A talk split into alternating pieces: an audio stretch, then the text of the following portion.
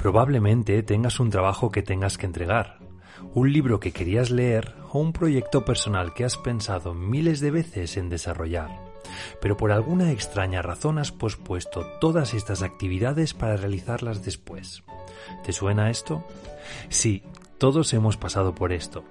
Tú sabes que tienes que hacer algo, pero tu mente decide evitar hacerlo por ahora y posponerlo todo lo que se pueda, y enfocarse así en una actividad que a ella le parece más placentera.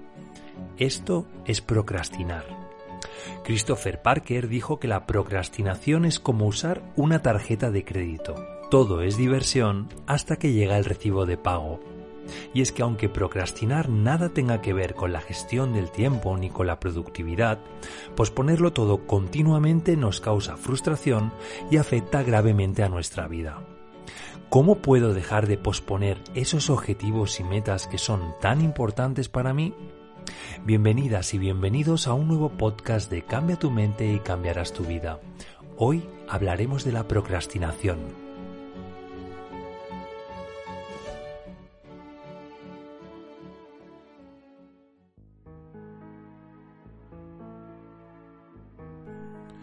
Procrastinación. Suena complicado, ¿verdad? Bueno, pues fue una de las palabras más buscadas en la Real Academia Española de la Lengua el año pasado, y es que parece que este término nos genera muchísima curiosidad.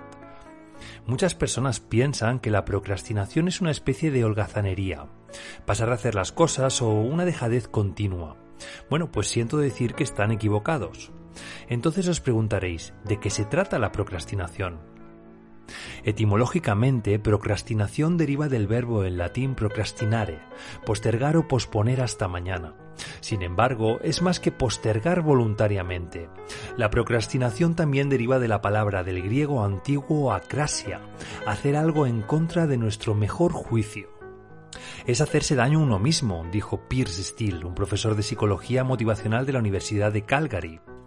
La autoconciencia, es decir, observarnos a nosotros mismos, es una pieza clave para entender por qué procrastinar nos hace mal.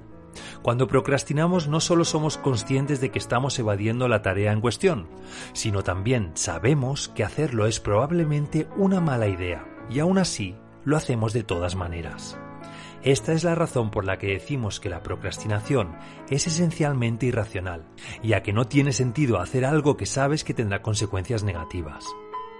La procrastinación no es un defecto del carácter o una maldición misteriosa que ha caído en tu habilidad de administrar el tiempo, sino una manera de enfrentar las emociones desafiantes y estados de ánimos negativos generadas por ciertas tareas el aburrimiento, la ansiedad, inseguridad, frustración, resentimiento y muchas más.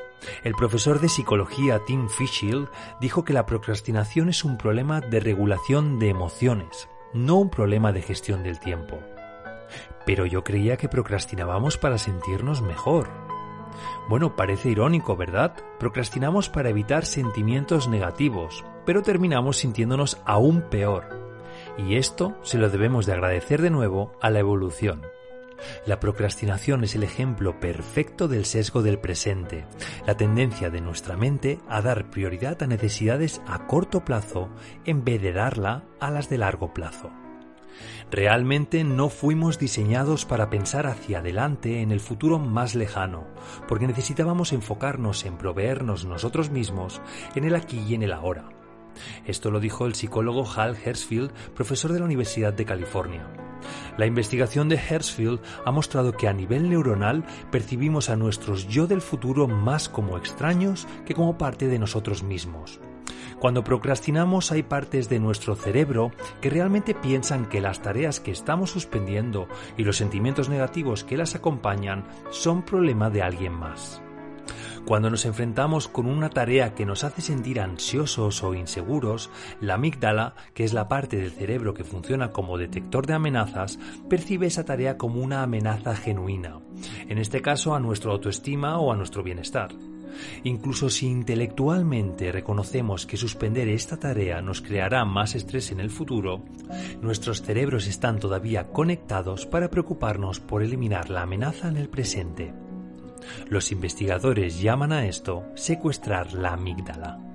Desafortunadamente no podemos decirnos a nosotros mismos que dejemos de procrastinar. Y aunque el eje del problema no tiene nada que ver con la gestión de tu tiempo, procrastinar continuamente afecta a tu productividad y reduce considerablemente la calidad de tus resultados. Pero tranquilos, tranquilas, en este podcast voy a compartir con vosotros tres maneras para disciplinar tu mente y acostumbrarla a enfocarse en lo que verdaderamente es importante para ti. Seguro que en algún momento puedes identificarte con personas procrastinadoras. Por más metas que tengan, no consiguen concretarlas y las van postergando para el futuro, siempre aplazando las cosas y siempre diciendo eso de cuando esté listo. Si tú eres un procrastinador o procrastinadora o conoces a alguno, seguro que los consejos que os voy a presentar a continuación os ayudarán a cambiar de mentalidad. Pasaréis de procrastinar, es decir, esperar a la mañana, a actuar, tomar acción hoy. Este cambio representará una transformación en cómo te relacionas con esos proyectos que tienes, pero que has estado evitando y posponiendo. Para empezar, has de ser consciente de que tu mente es muy poderosa. Es toda una experta en inventar excusas para que no hagas lo que sabes que tienes que hacer. Esto no es importante. Esto ya lo haré mañana. Estoy esperando a sentirme bien para empezar. ¿Te suenan todas estas excusas? Desde luego es bastante complicado autorregularnos y a nuestra mente le encanta jugarnos malas pasadas. Decimos, por ejemplo, que nos gustaría bajar de peso, pero sin embargo no introducimos nuevos hábitos como ir al gimnasio y tampoco variamos nuestras raciones de alimentos. Tú quieres salud, pero tu mente quiere otra hamburguesa doble con patatas. Y adivina quién gana. Pues por esta razón es muy importante aprender a disciplinar tu mente y reestructurarla para que deje de salirse con la suya. Bien, vamos con los tres pasos que te ayudarán a dejar de procrastinar y te ayudarán también a tomar el control de tus decisiones. Lo primero que tienes que hacer es dividir la tarta. ¿A qué me refiero con esto? Pues significa que no te puedes comer una tarta de una vez. Tienes que comerla en pequeñas porciones.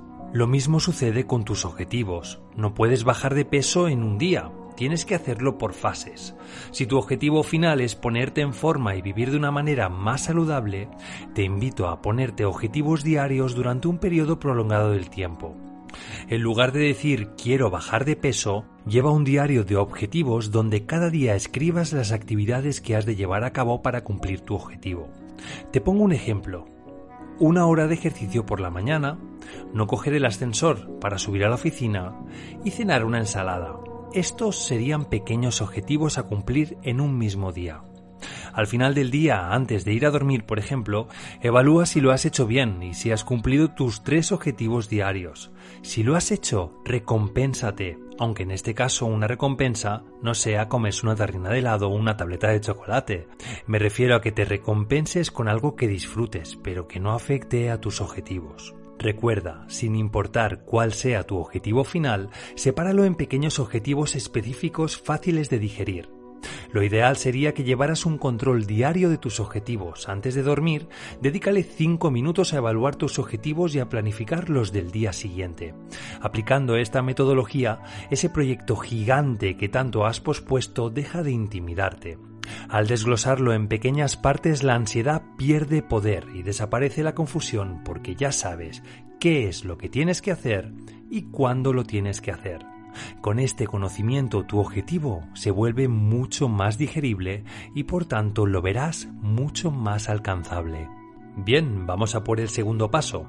Otra cosa esencial que has de aprender a hacer es eliminar las distracciones. Probablemente ya te habrás dado cuenta de que tu mente es muy manipuladora.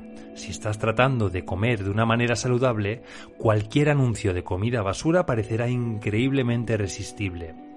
Si quieres terminar un proyecto, Instagram te resultará mucho más entretenido. Y si tienes un libro que leer, todas las series de Netflix te parecerán maravillosas. Judson Brewer, director de investigación de la Universidad de Brown, dijo que nuestra mente está en una constante búsqueda de recompensas relativas. Si tenemos un círculo de hábitos alrededor de la procrastinación, pero no hemos encontrado una mejor recompensa, nuestro cerebro continuará haciéndolo una y otra vez hasta que le demos algo mejor que hacer. Para reconfigurar cualquier hábito tenemos que darle a nuestro cerebro lo que Brewer llamó la mejor y más grande oferta. En el caso de la procrastinación, tenemos que encontrar una mejor recompensa que evadir. Una que pueda aliviar nuestros sentimientos desafiantes en el presente, pero sin causar daño a nuestro yo del futuro. Vivimos en la sociedad de la inmediatez, de la sobreinformación. Tenemos todo lo que necesitamos e incluso más al alcance de un clic. Vivimos en un mar de distracciones que multiplica por un millón las razones que encontraremos para posponer todos nuestros planes. Es por ello que la solución a este gran problema de posponerlo todo es completamente interna. Es decir, no depende de cualquier cosa excepto de nosotros mismos. La mente es adicta al placer y busca satisfacer esa necesidad haciendo actividades sencillas que demanden poco esfuerzo. Pero la buena noticia es que nuestra mente es como un ordenador. La podemos reprogramar para que asocie el placer con acciones productivas. Lo único que tienes que hacer es visualizar todo lo positivo que te aportarán en el futuro el realizar acciones productivas. Exacto, visualiza la mejor y más grande oferta y pon todas tus energías en ello. Por ejemplo, cuando estés comiendo sano, imagina lo bien que te sentirás y cómo mejorará tu salud en el futuro. Cuando estés realizando ese proyecto, imagina lo bien que te vas a sentir al presentarlo. Cuando estés leyendo un libro, imagina lo satisfecho que te sentirás cuando lo termines. Esta motivación positiva hará que rediseñes tu mente para disfrutar de la comida saludable, trabajar en esos proyectos o cualquier otra cosa que estés posponiendo una y otra vez. Bien, pues te recomiendo que seas paciente, pues si nunca has disciplinado a tu mente, al principio va a ser difícil, ya que se comportará como un caballo salvaje. Pero ten paciencia, sigue domándola y poco a poco vas a notar la diferencia. Tu mente se comportará de una manera más disciplinada y tú disfrutarás mucho más de todo lo que quieres hacer.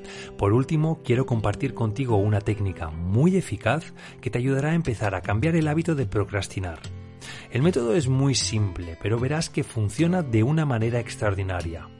Te lo presento. Se llama la regla 5, 4, 3, 2, 1. Es muy sencilla, pero sumamente efectiva. Cuando hay algo que sabes que tienes que hacer, pero que no quieres, haces una cuenta regresiva de 5 al 1 y luego lo haces. Por ejemplo, imagina que te quieres levantar a las 6 de la mañana para ir a correr. Cuando suena el despertador, te das cuenta de que tu mente te está diciendo que lo apagues, te des la vuelta y sigas durmiendo. Pues justo en ese momento empieza la cuenta regresiva. Tu cabeza empieza a contar. 5, 4, 3, 2. Y justo antes de que termines en decir uno, te levantas rápidamente, te pones las deportivas y sales a correr. Así de sencillo, sin pensarlo demasiado, solamente haciendo la cuenta regresiva y al final actuando con decisión. Os puede parecer que estoy de broma, pero os invito a que lo probéis para que veáis la efectividad de este método. Esta técnica es increíblemente efectiva, funciona siempre.